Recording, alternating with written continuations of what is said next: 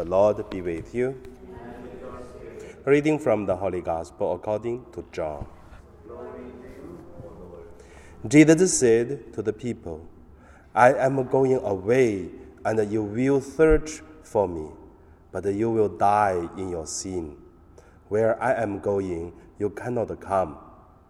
Then the Jews said, Is he going to kill himself? Is that what he means by saying, Where I am going, you cannot come? Jesus said to them, You are from below I am from above. You are of this world. I am not of this world. I told you that you would die in your sins, for you will die in your sins unless you believe that I am He. They said to him, Who are you? Jesus said to them, Why do I speak to you at all? I have much to say about you and much to condemn. But the one who sent me is true, and I declared to the world that I have heard from him. They did not understand that he was speaking to them about the Father. So Jesus said, When you have lifted up the Son of Man, then you will realize that I am He, and that I do nothing on my own but I speak these things as the Father instructed me, and the one who sent me is with me. He has not left me alone, for I always do what is pleasing to him. As Jesus was saying these things, many believed in him. The Gospel of the Lord. You, Lord Jesus Christ. So today, my meditation called "You Will Die in Your Sin." It's a heavy word, isn't it? You will die in your sin. But just let us taste what does mean you will die in your sin. Or we say, change another word to we will die in our sin. That make a little bit of better feeling. First, let us look at uh, in today's gospel, only today's paragraph, Jesus repeating three times, you will die in your sin. You would die in your sin. Do you remember there is a saying said, if something repeating three times means uh, you have to pay attention. If a person repeating three times within five minutes means the person want to say something important. So Sometimes, if I give a class, I would say, repeating three times, that means I want you to remember, I want you to know, I want you to do. I repeat again, and I repeat again. And here, Jesus didn't say repeating, but he did repeat to say, You will die in your sin. So that's the first point.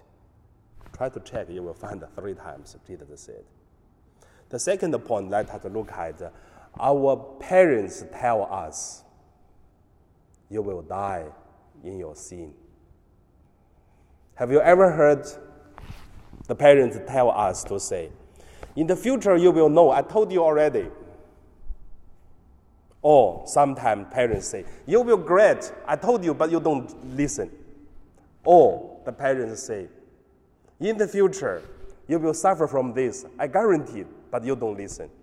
Now, that is the same words which is transformed into the parents' way to say, You will die in your sins. But the parents cannot do anything. But parents only can say the thing in this way. So that's the second point. Our parents to tell us, You will die in your sins. The third point, let us look at Jesus said, You will die in your sins. First, when we live in some terribly sinfulness, I mean, today you lie, or tomorrow you anger to another person, or I'm not supplying, uh, that's okay, it's not a big deal. But I mean, very seriously uh, sin or problems. But how, what is serious, however, that's not what we talk about. However, we talk about this. Something seriously could influence a person's whole life or influence another person's whole life. such things. Sometimes we do something big, then that is the first influence. We fool ourselves. That time we cheat ourselves. We think it's not a matter, but actually inside our heart tell us we knew that it's a big problem, but we just cheating on our own. So that is called fool. And also this fool we told ourselves also, but we do not allow others to say you did a mistake, you are wrong. No, if they said us, we defend ourselves, we fight with them. But inside of us, we knew that the terribly wrong. That is the first step. We will die in our sin. The second step, even worse. Even we fool ourselves. The second is uh, we start to become very pride.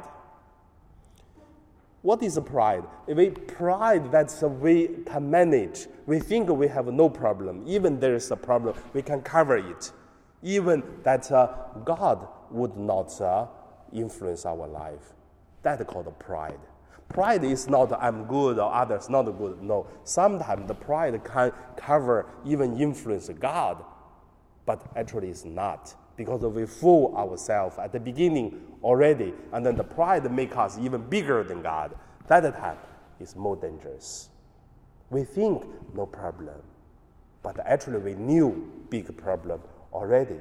We think we can manage, but we knew we cannot manage anymore. That time we think we are God. We even can control God.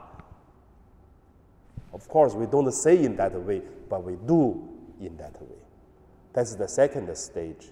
The third stage, even worse, it is uh, corrupt in the sins, ruin in the problem.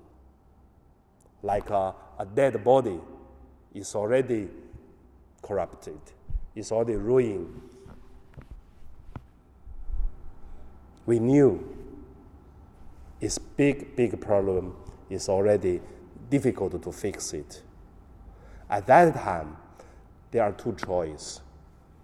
The first choice, it will be perish from the sin and then to be abandoned by ourselves. That is called we will die in our sins. People will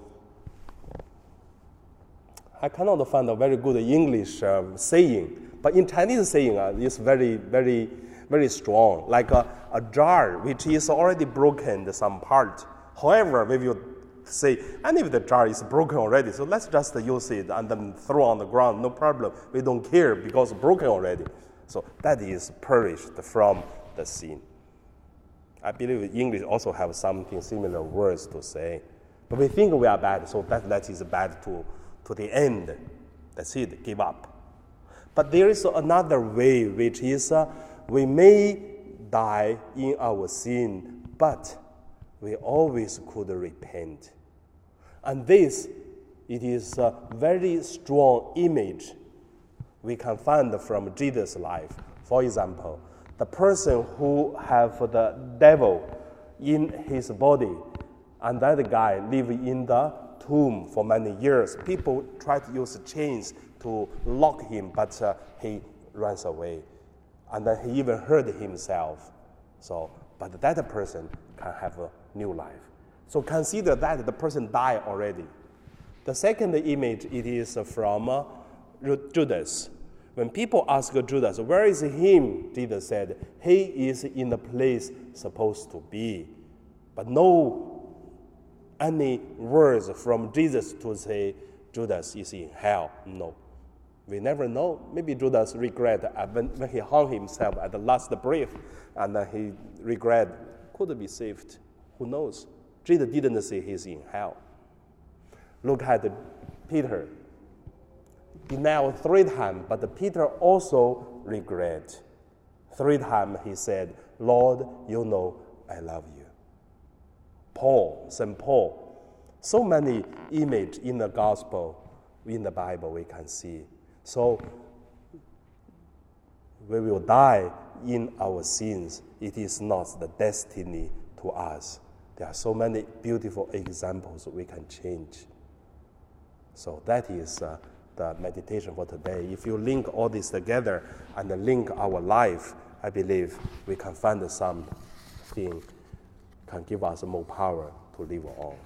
And now we pray.